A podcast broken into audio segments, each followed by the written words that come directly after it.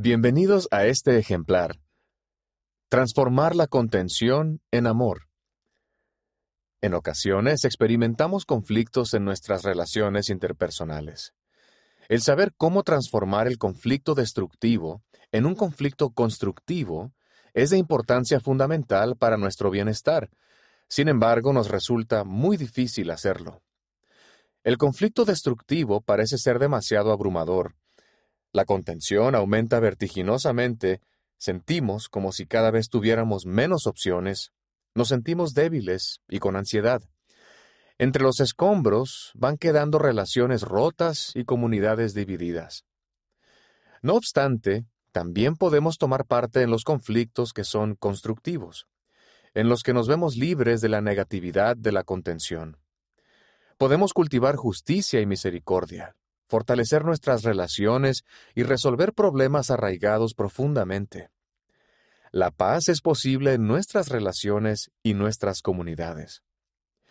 Como mediador en conflictos, esposo y padre, he descubierto que el Evangelio de Jesucristo puede darnos la luz y la fortaleza necesarias para transformar la contención en amor.